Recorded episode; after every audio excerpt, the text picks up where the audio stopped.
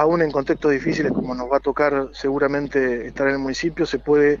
eh, dar por lo menos una respuesta más eh, eficaz, más profesional y acercar las políticas municipales a las necesidades reales que tienen los vecinos. Así que en ese sentido, José, muy entusiasmado. bueno, eh, ¿ya con equipo conformado? Bueno, con el equipo de... Mm, los equipos ya están, pero bueno, ya Federico ha anunciado algunos. el equipo de políticas sociales y el equipo de políticas de salud,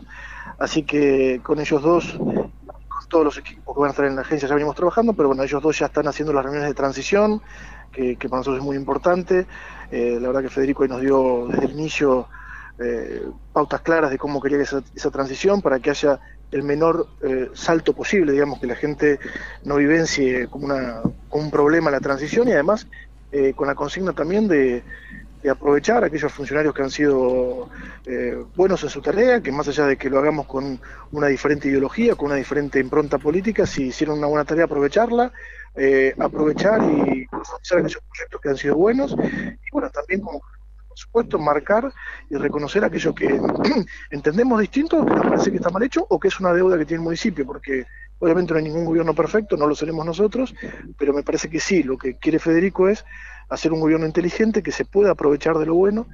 tanto de las personas como de los proyectos, pero que también sea sincero, claro, con aquello que falta desarrollar o que estuvo mal, realizado. Palomo, en lo que respecta a su área, que es eh, bastante grande, ¿no? Lo, que abarca, digo, ¿cuáles son sus principales preocupaciones o cuestiones a atender? Bueno, en primer lugar, lo que vamos a pretender, y creo que es este, la aspiración que tenemos eh, Federico y todos los que armamos el gobierno con esta lógica de agencias, es áreas como la de salud, como la de social, como la social, como la de ambiente, como la de hábitat, que a veces no dialogaban, no tenían políticas que fueran coherentes, inclusive entre, entre las mismas, tengan una integralidad y una transversalidad en algunos temas que son centrales. Te voy a enumerar algunos que son prioridad para nosotros. Acceso y cobertura de atención a la enfermedad, acceso y cobertura a las políticas y cuidados de prevención, todo lo que es eh, el cuidado, la atención de la salud mental, la seguridad alimentaria, el tema de la alimentación va a ser algo central que nos va a atravesar como agencia, eh, el tema de la deserción escolar como una cuestión central también eh, del desarrollo social, sanitario eh, de las personas. así que me parece que como algunos temas de agendas centrales que vamos a tener, que fundamentalmente pretendemos no solo ponernos en agenda, hacer políticas, sino que sean políticas coherentes, transversales, que articulen recursos, que coordinen esfuerzos y que lleguen con mucha mejor eh, eficacia al territorio. Palomo, el tema de mm, el nivel de atención primaria y unidades sanitarias. En la gestión GAI fue algo que se discutió demasiado y desde el Consejo Deliberante, eh, Unión por la Patria lo, ha planteado. ¿Qué lineamiento imaginan? Bueno, nosotros, eh, desde nuestra concepción política de la salud, entendemos que el, es, la comunidad eh, el centro donde se trabaja la salud. Eh, creemos que el primer nivel de atención, representado por las unidades sanitarias y los centros de salud, pero también representado por todo el trabajo que se haga comunitario de la salud, desde campañas, eh, móviles, participación social en salud, etcétera, es central, es el eje desde el que articulamos nuestra política. Porque además nosotros no lo concebimos como espacios que son descentralizados del hospital o como lugares donde la gente se atiende más cerca. No, no, lo concebimos como equipos de salud que son los responsables, los que tienen que generar políticas de cuidado para la comunidad que, de influencia que les toca y que tienen referencia. Doctor, pero ya que, está con ese tema, ¿van a continuar con lo que se venía viendo hasta ahora, digamos, cerrar por allí alguna sala médica eh, o alguna unidad sanitaria y abrir un centro de salud? Bueno, eso, eso para nosotros es una... Porque eso fue muy criticado por ustedes en el Consejo Deliberante. Sí, porque creo que es una, es una antinomia falsa esa, José, porque en realidad ahí se está pensando eh, al, centro de salud y a la unidad sanitaria como un eh, edificio donde se concentran consultas.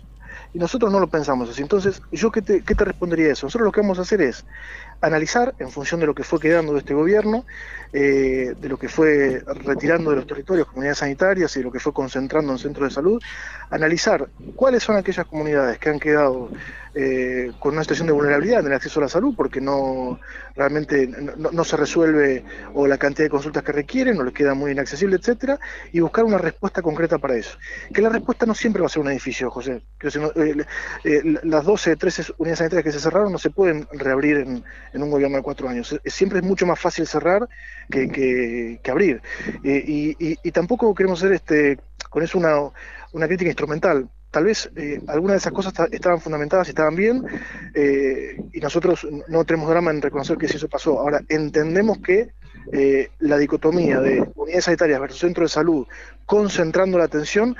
es contraria a la lógica de tener un enfoque centrado en la salud comunitaria. Es más parecida a la lógica de tener hospitalitos en la cabeza que equipos de salud pensando en la, en la salud de una comunidad. Porque la lógica no es solamente acceder a una consulta médica, la consulta médica es una parte de la atención de la salud. Hay trabajos de psicología, de trabajo social, de enfermería, hay trabajo preventivo que la gente no consulta, sino que lo que hace el equipo de salud es salir a hacer una campaña con el tema de la detección de cáncer de colon a partir de los 50 años, la detección de otros cánceres que son prevalentes, hacer campañas que tienen que ver con la nutrición, con el tema de las adicciones. Eso no es solamente poner consultorios para que la gente vaya a consultar. Entonces ahí por eso digo, es una falsa antinomia lo de unidades sanitarias versus CAPS